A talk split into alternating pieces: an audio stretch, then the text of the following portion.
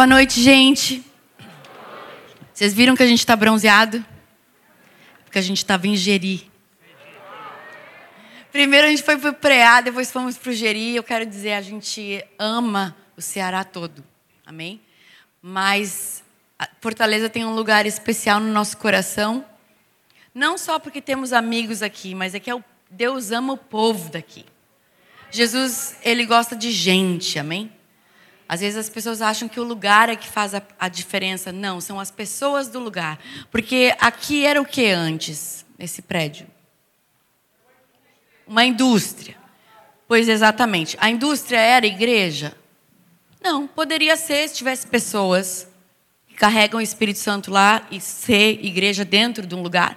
Mas esse prédio hoje só é igreja porque tem eu e você aqui dentro. O que faz desse prédio um lugar onde Deus é adorado, é você aqui. Então, o povo do Ceará tem o nosso coração, e principalmente aqui a Trigo Church. Tem um lugar mais do que especial. A gente ama o Zé Pedro e a pastora Elza e toda a família. A gente está desde, o, acho que do segundo offline, com o Franklin, com a Chara. Foi o segundo, né? Foi o segundo. Offline, num sítio lá, foi muito bom. Tem alguém que estava lá naquele primeiro offline? Olha só, eu amo voltar nos lugares e encontrar gente daquele tempo. Que bom que você ficou, que bom que você permaneceu. E a nossa oração é que você continue dando muito fruto. Amém? Rodolfo, meu amor. Boa noite, a paz. Boa noite. Uh, eu estou muito feliz de poder estar voltando aqui na Trigo. Aliás, o nome novo ficou muito top, viu? É, o nome novo ficou, ficou, ficou chique, demais. ficou Trigo Church. Uh, é como a Ali falou, a gente... Uh, não é simplesmente uma igreja que a gente cumpriu uma agenda, mas é um povo com quem a gente fez aliança, né? E a gente percebeu que Deus está fazendo nessa casa e a gente percebe que Ele está fazendo isso numa cidade. A casa é o símbolo do que Ele está fazendo numa cidade. Eu creio muito nisso. Quando Jesus disse que nós somos casas de luz e juntos nós somos uma cidade de luz, impossível de se esconder, né? Então a gente percebe o que ele está fazendo dentro das casas e percebendo, não é só na minha casa que ele está fazendo isso, ele está fazendo numa cidade. O alvo do Senhor é uma cidade. E é, um, é uma alegria a gente poder estar no pré-offline, porque foi no offline realmente de 2014 que a gente conheceu o pastor Zé Pedro, a pastora Elza e toda a equipe, toda a família. E foi um tempo que marcou muito a nossa vida. A gente estava num eu não lembro o nome daquele lugar, pastor. Aquele... Ah, era um sítio bem longe. Hã? Capistrano. E eu lembro que era um lugar que era, era suposto de ter um açude, de, de né? É, tinha, um, tinha um, uma, uns bangalôs bem bonitos, era suposto ter um açude lá, mas estava completamente seco, não tinha açude nenhum. A água era saloba, a galera lavava os cabelos, os cabelos ficavam pior, era melhor não ter lavado, né? O engraçado é isso, ah, eu fico atento a esses pequenos sinais, porque quando a gente conheceu esse ministério, a gente estava num lugar onde era suposto de ter água, de ter beleza, não tinha nada disso, mas tinha tudo isso por causa da presença do Espírito no povo adorando a Deus naquele lugar. E de repente a gente pode voltar hoje, depois da pandemia, depois de um período que tem cara de fim, a gente poder voltar para um novo começo. E eu lembro do Andrucha aqui na, na, na relação nessa obra, aqui desde o começo ah, e ver o que está acontecendo agora. A gente sonhou isso casa, junto com vocês. Na mesma casa, com o mesmo povo, mas realmente um, uma atmosfera completamente ah, igual num ambiente diferente. A gente percebe, talvez esse ano de 2022 é uma impressão que eu tenho, mas talvez seja um ano de conclusões, de você realizar, concluir coisas que já estavam no papel há muito tempo. Ah, hoje eu e a Ali, a gente, perdão, a gente tem o costume de, enfim, dessa forma que a gente ministra, às vezes os dois falando ao mesmo tempo, vocês vão perceber que a gente se interrompe o tempo todo é. e a gente não tem um assunto. É, a gente vai A gente falando. flui no espontâneo, mas assim, cada um flui do seu jeito. E eu sei que esse jeito da gente ministrar, uh, indiretamente, influencia muita gente. Porque às vezes você vê cada um ministrar sozinho você pode fazer o papel que você quiser. Agora, na frente do cônjuge, fingir é difícil. Deixa eu só concluir o um negócio aqui que você não. Viu que ele falou que a gente se interrompe? Não, não, porque eu estou no meio do negócio aqui, Vida real. do ano de 2022. eu me lembro onde eu parei. Mas eu creio que é um ano de da gente ficar pronto. A gente perguntou qual é o tema do offline desse ano. Eu não sei se você sabe o tema do offline desse ano, é num piscar de olhos. Tem como colocar no telão o tema do offline esse ano, se puder, a arte? Eu creio que a, quando a gente pensa nesse tipo de tema, cara, é, é muita coincidência para ser coincidência. Sabe, a, a, gente é amigo do Bertelli, o Bertelli ele, ele vê tudo em placa de carro, andar com ele de carro é um saco, porque, meu irmão, toda placa que passa na frente ele tem uma mensagem profética para falar no, na, na, placa do carro que passou, me dá agonia aquele negócio. Mas é a pira de Deus com ele. E eu respeito muito porque eu sei que ele é um homem de Deus que eu amo muito. Mas quando você pensa no ano de 2022, tem muito dois junto. Né? É, é um número bonito. O Senhor começou a me falar a respeito de conclusão e aceleração. Porque de trás para frente ele, ele termina com um 2, tem um 20, que é a mesma coisa, só que em outra dimensão. Aí pula a parte da centena e vai direto para o milhar, ou seja, tem 2 mil, a centena não tem 22. Ou seja, é como se você começasse uma coisa que ela começa a engrenar e de repente ela dá um salto para um nível muito mais alto. Eu creio nisso, que quem tiver antenado no céu, assim como na pandemia, eu não sei como foi na sua casa, e eu tenho certeza que não foi fácil para todo mundo, mas sem medo de ofender ninguém, porque hoje em dia qualquer coisa que você fale ofende alguém. Se você não falar nada, ofende também do mesmo jeito. Então, já que você vai ofender, então pelo menos ofenda direito. Mas a gente viveu um dos melhores tempos da nossa vida nessa pandemia, dentro da nossa casa. Porque a gente pode se antenar algumas coisas eternas, eh, a se preocupar com, a perceber que ah, enquanto todo enquanto a gente estava com a impressão de que estava perdendo coisas ou deixando de fazer, na verdade a gente ganhou tempo para edificar ah, um ambiente onde a gente estava sempre fora, sendo sempre tirado em nome de fazer alguma coisa. E de repente a gente tem todo o tempo do mundo para fazer no único lugar que realmente interessa, que é dentro da sua casa. E a gente poder, a partir desse lugar agora, servir muito melhor. A partir desse lugar edificado, a gente pode agora trazer algo bem mais vivo, mais consistente, mais, ah, não digo mais verdadeiro, mas eu, eu digo mais simples. Porque a simplicidade ela é bem mais verdadeira do que coisas complexas. Porque a simplicidade você não precisa explicar. A simplicidade é simples. É, é, ela simplesmente é. Então, quando você se antena para esses pequenos sinais, cara, eu caio nesse ano de 2022 com expectativas de que vai ser um grande ano. Ah, é, é, é fato que a pandemia não terminou, é fato que é um ano de eleição, e todo ano de eleição no Brasil é complicado e cada vez mais complicado. É fato que investidores estão assustados, é fato que o mundo ainda está muito volátil, como a Maria Movediça todo mundo com medo de dar um próximo passo, porque não sabe se o ambiente vai mover. Mas mais uma vez, eu chamo a tua atenção para o céu, para as coisas que vêm do alto, para esse ambiente que nós temos uma rocha que reina para sempre. Nós temos um, um, um, rei que não perde o seu a reino. A batata está na nossa mão, mas eu estou querendo tem, segurar. Vamos. Que não tem ah, competidor.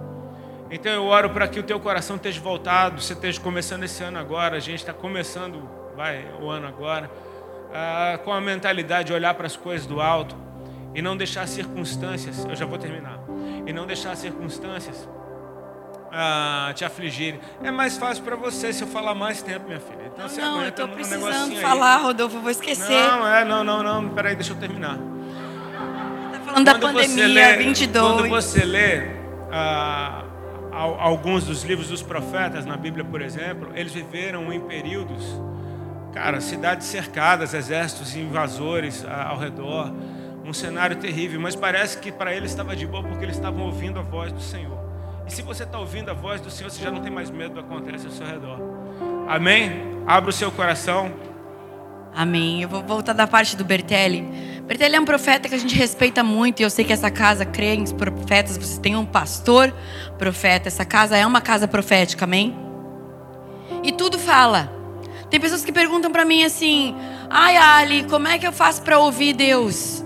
Ou a pergunta é: como que você ouve Deus e eu não? Aí a minha pergunta, eu faço uma outra pergunta: como que você não ouve? Porque Deus fala o tempo todo. Fala para você mesmo: Deus fala o tempo todo. Eu é que preciso estar atento para ouvir. Porque o Espírito Santo ele fala dentro da gente. E de tudo que o Rodolfo estava falando aqui, o que ficou queimando dentro de mim foi a palavra casa. E ficou o que, que, que, todo mundo ouviu na, na pandemia? Num piscar de olhos, foi todo mundo para dentro de casa. E tudo fala. Só que a gente foi para dentro de casa e muitas pessoas foram para dentro de casa e ficaram depressivas. Muitas pessoas foram para dentro de casa e ficaram entediadas. Muitas pessoas foram para dentro de casa e perceberam que a vida delas era fora, não dentro. E isso é um espelho das coisas do céu. Tem pessoas que querem ser do lado de fora, mas não é do lado de dentro. Eu só faço o que eu faço aqui no púlpito porque eu faço isso fora dele. Eu só ensino aqui em cima porque eu ensino quando ninguém está vendo. Eu ensino quando não tem plateia, quando não tem foto, quando não tem like, quando não tem live. Eu sempre fiz o que eu faço hoje. Então, às vezes, as pessoas acham que a gente veio pronto ou que de repente alguém estourou. Não, tudo que Deus faz na nossa vida é um processo. Repete comigo, é um processo. Mas quando você menos espera, num piscar de olhos, tudo muda. E todo mundo foi para dentro de casa, então vamos para dentro de casa. E aí tem vários versículos sobre casa, a gente cantou sobre casa. Teve um monte de coisa falando casa, morada, habitação. Somos casa de Deus. Mas aí a mensagem da pandemia foi: fique em casa. Agora, das duas, uma. Dentro de casa, você não finge. Dentro de casa, você é você. Dentro de casa, quando você coloca a sua cabeça no travesseiro, é você, você e o Espírito Santo. Porque pelo telefone é fácil você ser feliz. Agora, dentro de casa, a alegria tem que começar dentro de casa. Aquele que quer ser usado por Deus, alguém aqui quer ser usado por Deus? Pois administre bem a sua própria casa primeiro. E antes de falar, a gente pensa na casa, na casa, e eu comecei falando que a igreja não é um prédio. A sua casa não é onde você mora, a sua casa é isso aqui, ó. A sua casa é aqui dentro. A mulher sábia edifica a sua casa. Só que aí a gente pensa, ai, o versículo é só sobre a mulher que edifica a casa, que ela tem que ser uma boa esposa? Não. Também tem um homem sábio que edifica a sua casa sobre a rocha. A mulher sábia edifica a sua casa e a tola com as próprias mãos destrói. Aí a Bíblia fala, Jesus fala de um homem sábio, de um homem prudente que edifica a sua casa sobre a rocha, o firmamento dele. Uma casa sobre a rocha dá trabalho. Eu moro em Balneário Camboriú, na verdade hoje eu moro na Praia Brava. Só que Balneário Camboriú tem os maiores prédios do Brasil. Tem a maior, maior torre com 70 e tantos andares, que vai ser o prédio inspirado em Dubai, maior torre da América Latina. Eu subi nesse prédio. Ele ainda está em construção, não está pronto. E quando eu estava lá em cima, naquele elevador do lado de fora, todo mundo morrendo de medo. Imagina eu naqueles elevadores de pedreiro, sabe? Aqueles que é do lado de fora. E vai, e vai, e sobe. É três minutos de subida. Todo mundo colado do lado de trás. Eu não, eu queria ver lá, né? Não vai cair? E se cair, cair. Se perecer, pereci. Não dá para você ficar vivendo com medo das coisas, sem elas terem acontecido. Amém? Porque Deus não deu o espírito de medo. Deus nos deu o espírito de ousadia. E todos que estavam comigo dentro do elevador eram crentes. Eu falando, vocês estão tudo medroso. Não foi essa palavra que eu usei, foi quase ela, mas na versão púlpito é medroso. Eu disse, qual que é o problema? Mas a questão é, o Espírito Santo estava falando comigo. Por que, que aquele prédio era tão alto, pastor? Porque ele estava edificado sobre uma rocha. Balneário Camboriú só tem aqueles prédios de 70 andares, 60 andares, 50 andares, porque aquilo lá tudo é rocha. São rochas profundas. A praia onde eu moro, do lado, passou o morro, não tem rocha nenhuma. Só pode prédio até 10 andares. E agora eles estão diminuindo, o prédio até seis andares. Ah, é porque faz sombra na praia? Não, é porque é, é terroso, é areia. O homem tolo constrói a casa na areia. Não adianta construir um prédio de 70 andares na areia, porque vem o vento e tchau. Vem o vento, a tempestade e derruba. Castelinho de areia. Dá um trabalho para fazer. Demora vocês moram na praia, sabe aquelas esculturas de areia que tem demora uma, um tempão para fazer, mas num piscar de olhos vem uma onda, acabou. Uma criança vem correndo, pisa, acabou. O cachorro vai lá, faz um xixi, acabou. Pisoteou, acabou. Deu trabalho para fazer e cinco segundos para destruir. E tem gente que é assim, na sua casa edifica na areia e acha que vai dar certo, mas não tem firmamento, não foi transformado no caráter, não foi transformado por dentro. E eu creio que Deus ainda está nos dando chance da gente olhar para dentro da nossa casa espiritual, que é o nosso templo. Eu escrevi um livro que fala ela está se achando, e não é sobre autoestima, é sobre você encontrar dentro de você quem você nasceu para ser. É um livro para mulheres? Sim, é um livro para mulheres, porque eu creio nas mulheres que vão transformar as casas. Primeiro a delas próprias, e depois elas vão ser mães, vão ser esposas, vão ser pessoas que vão poder ministrar outras, porque uma mulher transforma uma casa toda, casas de luz, como Rodolfo disse. Então eu tenho, tenho, amém. amém. Eu tenho investido meu tempo com mulheres e, e, eu escrevi esse livro, e o versículo principal desse livro é sobre a mulher que tinha dez dracmas e perdeu uma dracma. E Jesus disse assim: Qual a mulher que tem dez dracmas e perde uma e não para tudo o que está fazendo e procura, acende a luz e procura dentro de casa? Ela perdeu a dracma, ela perdeu algo precioso. Ela perdeu uma moeda de prata, ela perdeu algo de valor que Deus deu para ela dentro de casa. Às vezes não sei o que você perdeu, se você perdeu a sua segurança, a sua fé, o seu temor, se você perdeu a sua ousadia, se você perdeu a sua esperança, a sua força, o seu amor próprio. Mas eu sei de uma coisa, se você começar a olhar para dentro de casa, talvez é o lugar que você procurou em todos os outros lugares, menos dentro de si. Tudo o que você precisa, Deus colocou dentro de você. Ele te escolheu antes de tudo isso. Antes de você amar Jesus, foi Ele que te escolheu. Antes de você decidir segui-lo, Ele já tinha te escolhido. Antes de você falar uma palavra, Ele já sabe o que você está pensando. Porque o Espírito Santo é o único que sonda o nosso coração. E Ele habita onde? Fora ou dentro? O Espírito Santo, Ele não foi feito para te visitar. O Espírito Santo não quer ser uma visita no domingo, ou numa conferência, ou num, num culto na igreja. O Espírito Santo ele quer morar dentro de quem? De você. Você é casa de Deus. Você é casa do Espírito Santo. O problema é que a gente trata o Espírito Santo muitas vezes como uma visita. Aí quando ele chega na sua casa, você fala: "Não repara a bagunça. A ovelha quente está comigo." Daqui a pouco eu já te devolvo. Não, não é. Né, a batata quente a gente fala a ovelha do fogo. É subir um monte. Ela vem na oração, né, pastor? Você que essa igreja é uma igreja que ora, amém? A caixinha de perguntas. Foi falado da caixinha de perguntas? Tá lá atrás? Ah, tá. Que nós vamos abrir para perguntas também, amém, gente? Então já vai pensando se você tem uma pergunta. Só não vai perguntar essas coisas bobas, tipo assim, ah, tatuagem, pode ou não pode, é pecado, não sei o que, que a gente não vai responder. Pergunta coisa interessante.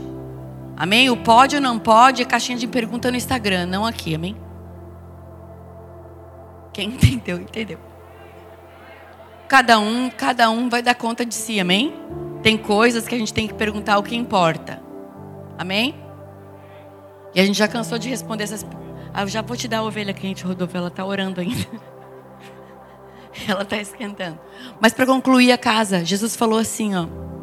Vão falar para vocês que o reino de Deus está lá, que o reino de Deus está ali, que o reino de Deus está colar, está em fazer, está em ser, está em falar, está em vestir. Mas ele falou assim: Eu, porém, vos digo, eu digo para vocês que o reino de Deus está dentro de vocês. É dentro, não é fora. Então que você possa olhar para dentro da sua casa, porque num piscar de olhos, Jesus falou que a gente não sabe a hora. Mas ele diz assim: aquele homem que acumulou tesouros vai chegar um dia e vai, vai falar para ele: louco, se hoje te pedirem a tua alma, o que, que você tem para dar? E aí você pensa: a minha casa está cheia do quê? O que, que eu estou transbordando na vida das pessoas? E eu sei que o que Deus quer que brote de dentro da gente são frutos e frutos que permaneçam. Amém?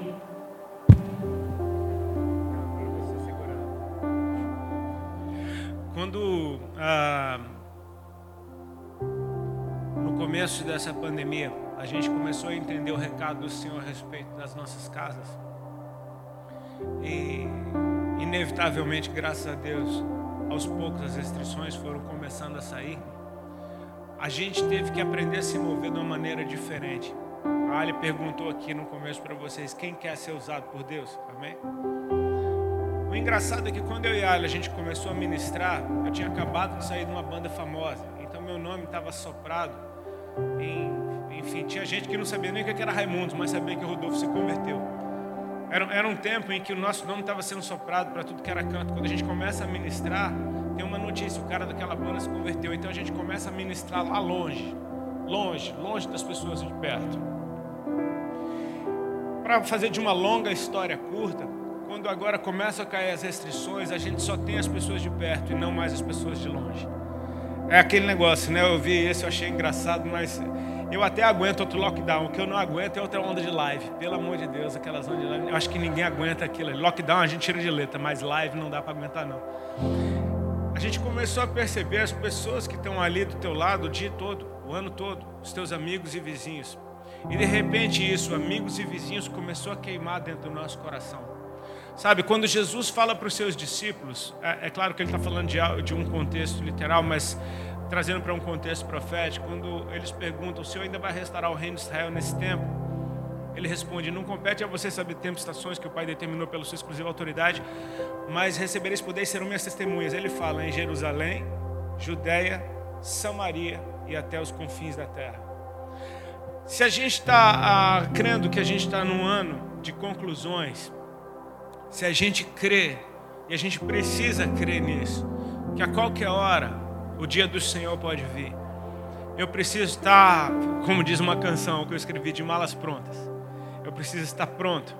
Estar pronto não significa me apressar para fazer o que eu não fiz, mas significa empenhar o meu coração em estar pronto. E a hora que ele vier, que ele me encontre vigilante, que ele me encontre pronto. Ou seja, quando eu percebo que a gente passou tanto tempo ministrando longe, em confins da terra, em Samaria, eu preciso atentar para a Judéia, eu preciso atentar para essas pessoas que estão do meu lado, estão perto de mim, e talvez eu passe por cima delas para chegar no lugar mais longínquo possível, achando que quanto mais longe eu for, mais obra de Deus eu estou fazendo. Às vezes a gente acha que missão é sair daqui para a África, Ei, mas tem um bairro aqui na tua cidade, cara. Você está percebendo que a gente tem um campo missionário que está a um passo de distância. Um campo missionário para quem eu deveria, no mínimo, dar bom dia todos os dias.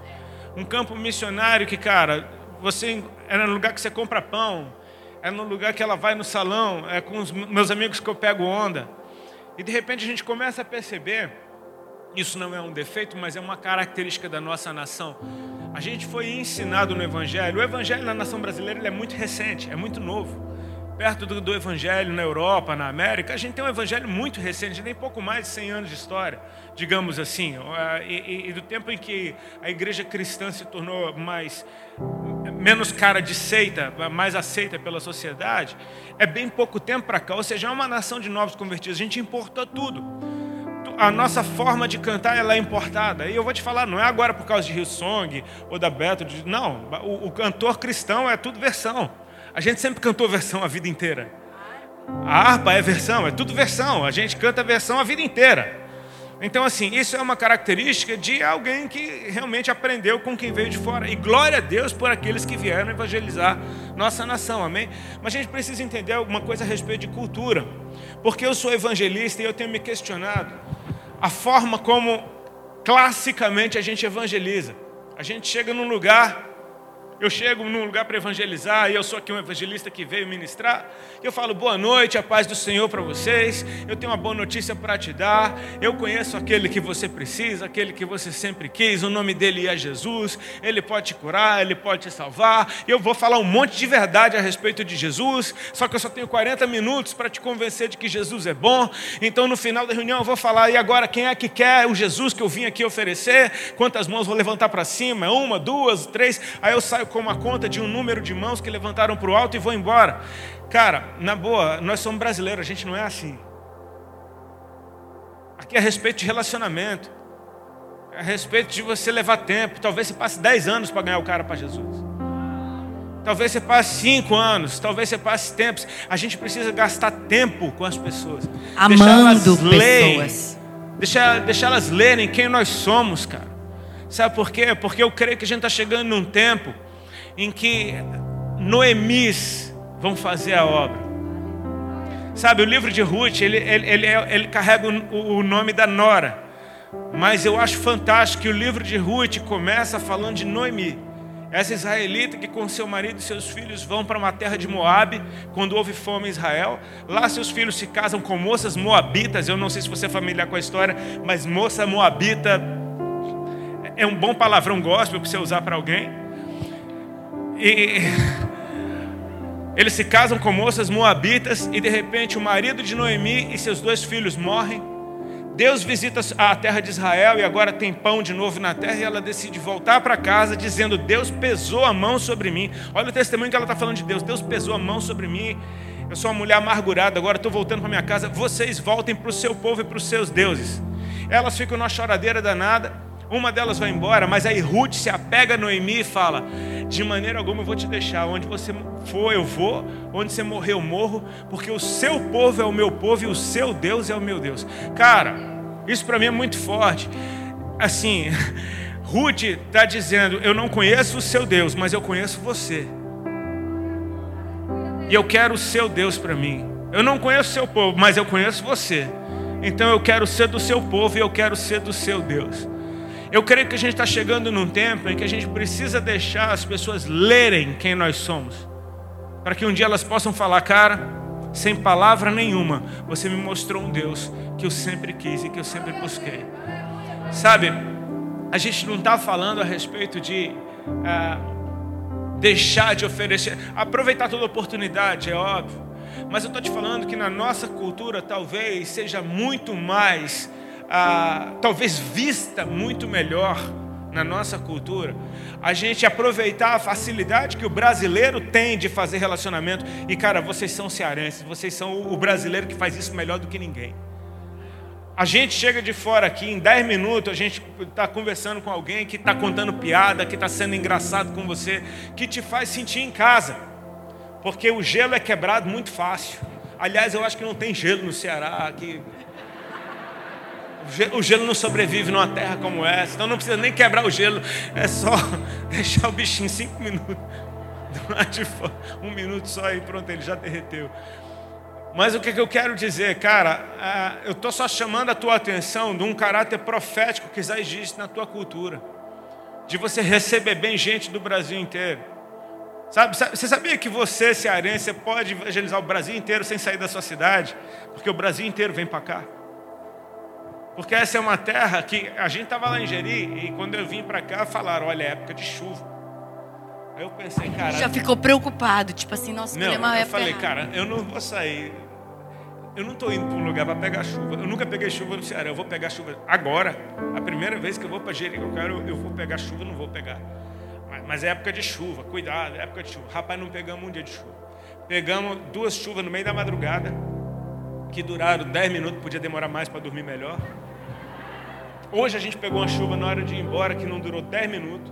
Eu falei, cara, essa não, terra tem Teve um dia no, no, meio da tarde que choveu uns 5 minutos e parou. Aí falou, ah, é a chuva, a gente nem pendurou a rede porque vai chover. Gente, a gente mora em Santa Catarina, a terra da chuva. Lá, Lá chove um mês inteiro. Dois a gente vira tudo sapo. E aí o que aconteceu? A gente conheceu a recepcionista do hotel que a gente foi e ela falou assim: Olha, eu moro aqui no Ceará a vida inteira. E fui para São Paulo a primeira vez E choveu seis horas sem parar. Eu liguei para minha mãe: Mãinha, o mundo vai acabar e eu tô aqui. Tem seis horas que tá chovendo. Eu falei, minha filha, vai lá para nossa cidade, lá chove dois meses direto. A gente mora dentro da nuvem às vezes. O que, que eu quero dizer para vocês, gente? Deus plantou algo na tua cultura. Amém? Deus plantou algo na tua cultura que é lindo demais e é poderoso demais. Olha, se você prestar atenção, eu amo os, os pequenos começos, eu amo como as coisas começam, eu amo o princípio das coisas, eu amo o livro de Gênesis, por, por exemplo. Eu amo, tipo, o primeiro dia que alguma coisa aconteceu e desde então parou, passou a acontecer. E, e, quando eu penso no dia em que o Espírito Santo caiu pela primeira vez sobre uma casa de gentios, a primeira vez que o Espírito Santo cai sobre não judeus é na casa de Cornélio. E havia uma missão que Deus tinha dado através do anjo para ele: manda chamar Pedro. Você tem um lugar em Deus e eu preciso que Pedro venha te encontrar. Só falou isso. Era uma parada entre Cornélio e Pedro. Só que Pedro veio com mais sete que estavam com ele lá em Jope. E Cornélio encheu a casa dele de amigos e vizinhos. De gente que não tinha vida de oração, de gente que não era bom de dar esmola, de gente que não conhecia o Deus de Israel, de gente que foi convidado por Cornélio para receber o que ele ia receber, porque ele tinha um lugar em Deus. E o Espírito Santo não veio simplesmente sobre Cornélio e todo mundo ficou assistindo, não veio sobre todos os que estavam na casa. Amém? A partir de então, isso daqui se tornou possível. O Espírito Santo caiu sobre não-judeus. Ou seja, a primeira vez que isso aconteceu era um ambiente onde amigos e vizinhos estavam reunidos. Cara, gente que tinha relacionamento. Não era gente que tinha vida com Deus. Cornélio tinha, sem saber. Mas era gente que conhecia alguém que tinha vida com Deus. E eles estavam, por serem amados por Cornélio, num lugar onde o Espírito Santo mudou a história da igreja. Amém? Eu creio que a gente está para viver um tempo como esse.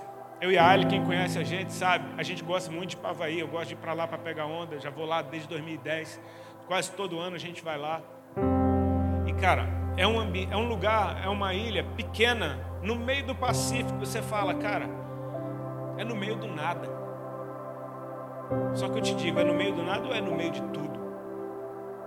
Porque junta a América do Sul, América do Norte, Ásia, Rússia, Tá, é, é, como se ela tivesse voltada para todos esses lugares. Ou seja, gente do mundo inteiro vai para lá o tempo inteiro. O cara lá debaixo da, de uma árvore no centro da cidade, ele consegue conhecer gente do mundo inteiro.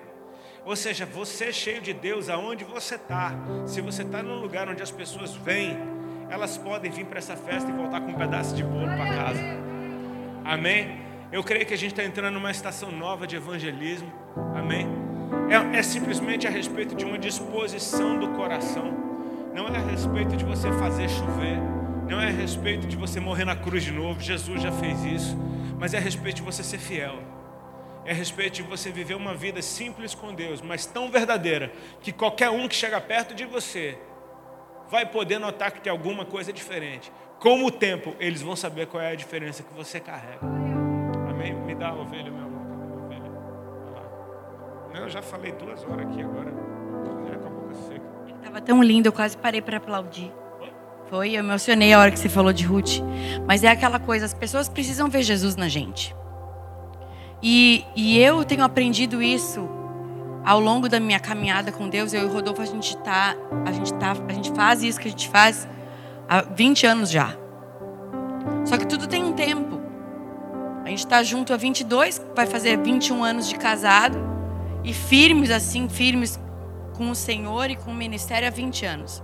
Então não é de hoje que a gente faz. E muitas coisas que eu falava 10 anos atrás, eu jamais falaria hoje. Ah, porque heresia, eu estava errado? Não, é porque eu mudei, a gente muda. Deus nos aperfeiçoa, é de glória em glória, cada dia. As misericórdias se renovam a cada manhã. Jesus falou que ele que quer ser meu discípulo, negue-se a si mesmo, tome a sua cruz a cada dia. É todo dia um pouquinho. Repete comigo, é todo dia um pouquinho. É de glória em glória, gente. Não é de uma hora para outra. As coisas que estão de uma hora para outra são no espírito. A nossa carne, a nossa alma precisa aprender a ser treinada. E a melhor coisa que você pode ter é um coração moldável, um coração ensinável, Um coração que quer ter relacionamento com Deus e com pessoas.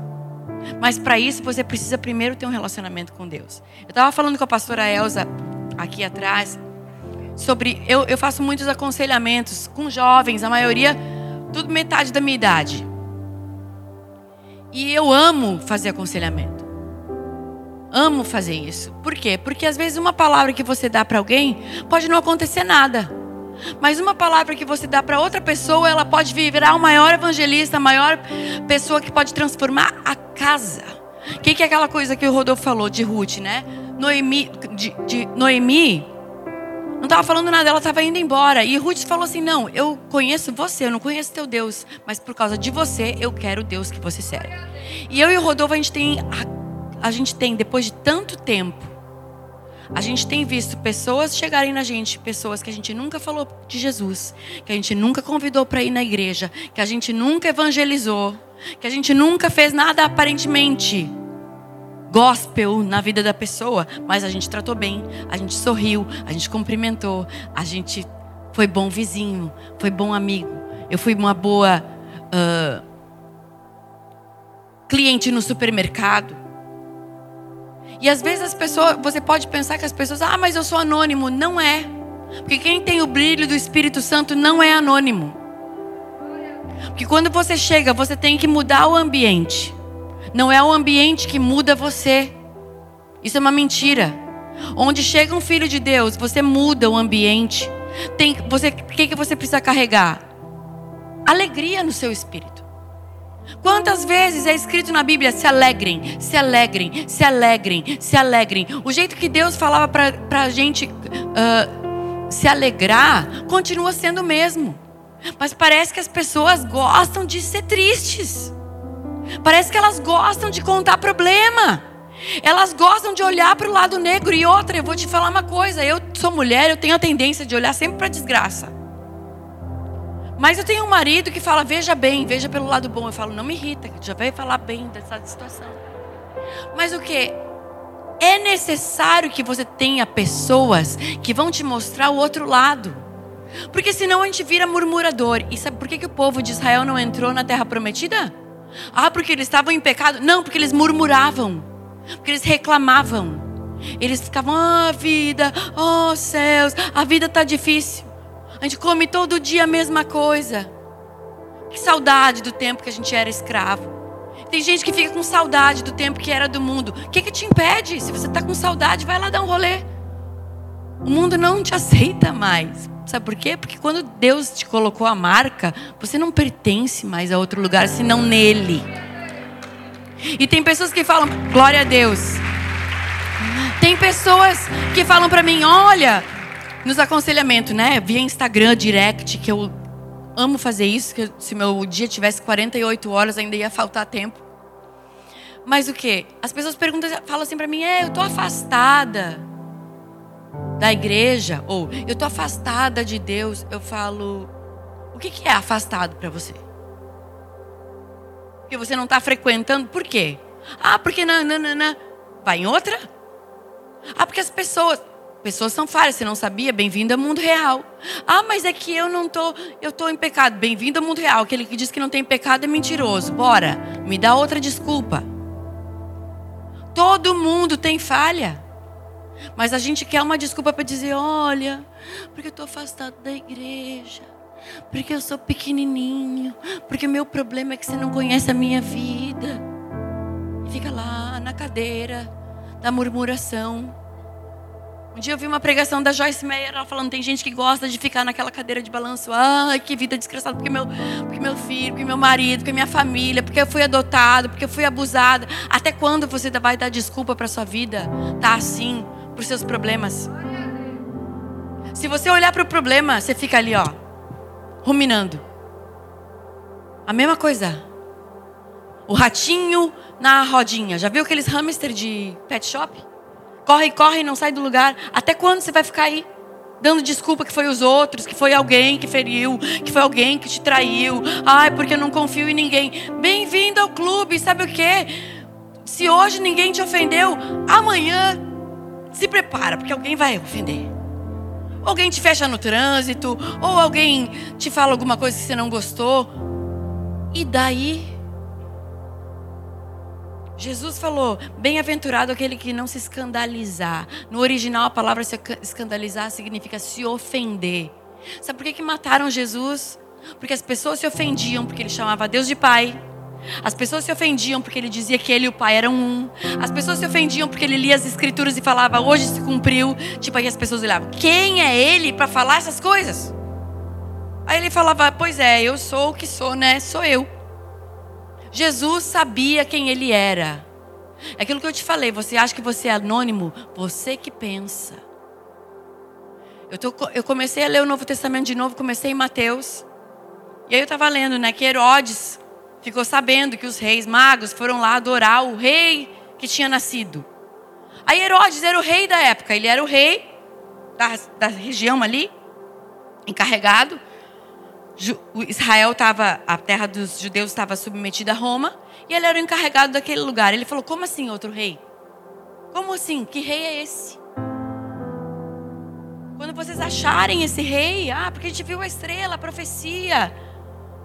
Jesus era anônimo, ele nasceu numa manjedoura, ele não nasceu no palácio. O que é uma manjedoura? É um lugar onde os jumentos comiam. Jesus, eu vi tanto jumento voltando de Jeri hoje. Eu só pensava, Jesus montou num jumentinho. Quando Jesus mandou buscar o jumento, tinha uma jumenta e um jumentinho. Jesus falou: Eu quero o jumentinho que ninguém nunca montou. Era a Ferrari da época, gente. Zero. Ninguém tinha montado no jumento. Mas eu fiquei pensando, o que, que era a autoridade de Jesus montar num jumento que nunca ninguém montou e o jumento obedeceu?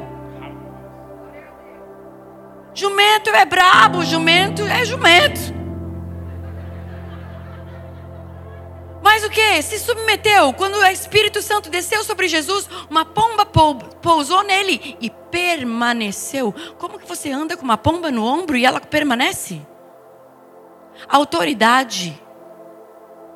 As pessoas sabiam que Jesus tinha poder. O que elas questionavam era com que autoridade você faz essas coisas.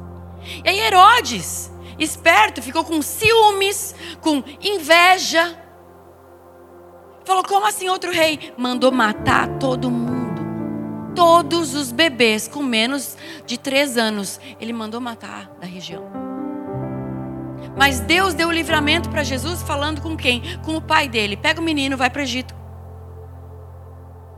Deus sempre dá livramento para quem ouve. O que, que você está ouvindo? Os comentários no teu Instagram? Quem deu like, quem não deu like. O comentário do, da blogueira.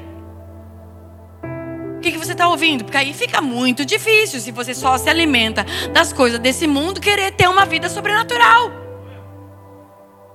Mas Jesus te chamou e me chamou para andar no espírito e não segundo a carne. Eu fiz aniversário essa semana. E aí o que aconteceu? Eu recebi uma mensagem, pastora, de uma amiga minha que tipo assim, a gente teve um balanço na amizade. Que ela só apronta, aquelas amigas que só apronta. Sabe que ela só apronta e eu, tipo assim, eu eu sou enfática. Você pode falar é grossa, direta, fala na lata, o que quiser. Eu sou enfática, tipo, não gostei, não falou, quer me se ofender? Pode se ofender. Jesus ofendia um monte de gente. Porque quem sabe quem é, quem sabe o que está escrito na palavra? Quem sabe quem é em Deus? Não topa qualquer coisa. Você não engole qualquer coisa. O problema é que a gente quer ficar bem com os outros e fica mal com Deus, porque a gente não se posiciona. Deus usa pessoas que se posicionam. Você está ouvindo o que eu estou falando? Para de ser omisso. Não querem gostar de você, já vai tarde. Todo mundo quer ser aceito por todo mundo. Não vai todo mundo gostar de você. Mataram um monte de bebês pensando que era Jesus. Mas Jesus não. Isso aconteceu com Moisés também. Por inveja, ah, nasceu, mata todo mundo. Aí a, a mãe falou: Não, eu não vou abrir mão.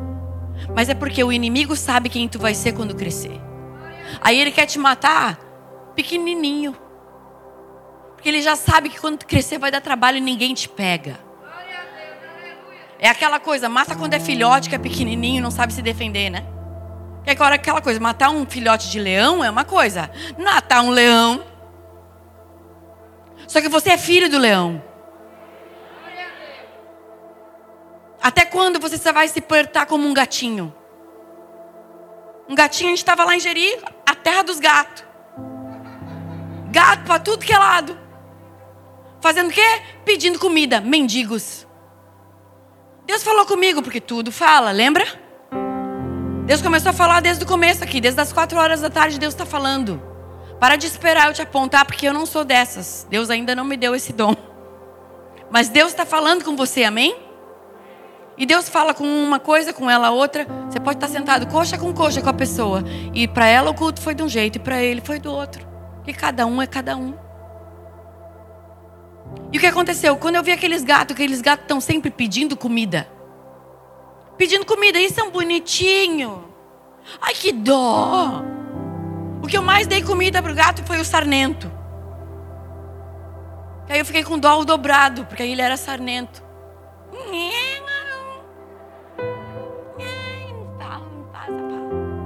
Ai, tadinho, jogam comida. Só que Deus falou comigo no meio disso. Ele falou: Você se moveu com dó, por dó. Ele falou: Tem gente que só se relaciona comigo assim, que nem gatinho. Mas eu não chamei vocês para ser gatinho pedinte.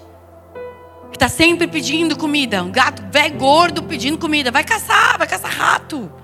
Vai caçar calango, sei lá o que que gato come lá. Vai caçar sapo. Mas não, né? É mais fácil pedir comida para os hóspedes da pousada. Agora, leão faz o quê? Fica pedindo comida? Não, o leão vai caçar. E aliás, quem caça são as leoas. Leão caça de vez em quando. E as leoas caçam juntas, elas não competem entre si. Sabia que as leoas, elas têm um leão e são várias leoas. Mas o que eu quero dizer, Deus está levantando mulheres que ajudam outras mulheres. As, as leoas, quando elas têm filhotes, elas trocam os filhotes para dar mamar. E, e nós, que somos discípulos do leão de Judá, fica assim: não, o que é meu é meu, eu não vou dividir com ninguém. Leoas dividem o, o leite dos, com os outros filhotes das outras. Aí a gente fica assim, mas não é problema meu. Problema dela não é problema meu. Não, o problema dela é problema meu também. Que isso é um corpo. Quando o corpo sofre, você está sofrendo também. É que nem eu e o meu marido somos uma só carne. Eu não vou ficar ferindo ele para competir. Meu, ele é um comigo. Se você está em relacionamento e acha que isso é uma competição, você já perdeu. Porque um casamento é um time, um relacionamento é um time. Ah, mas eu não sou casada, mas quer ser. Eu acho que eu não sei. Mas o que acontece? Jesus nos chamou para gente levanta, tem a hora de te tomar mamar, de mamar na leoa, mas tem uma hora que os filhotes chegam numa idade que a leoa até morde os filhotes para eles irem embora. Chega de mamar. Você vai ficar querendo mamar na mamadeira até quando? Me dá uma palavra, me dá uma, uma coisa, faz uma oração por mim, ora por mim, me diz o que fazer. Até quando você vai se relacionar como gatinho? Me dá, me dá, me dá, me dá. Miau, mas olha eu, minha casa é tão difícil de lidar. Sério? Ah, mas a minha família é difícil. Ah, jura? Me diz uma que não é. Porque onde tem gente tem atrito. Ah, mas o meu casamento é difícil. Ai, descobri o passarinho azul. O problema é que a gente acha que a gente vai casar para ser feliz, mas Deus nos une com um propósito para te moldar e moldar o outro.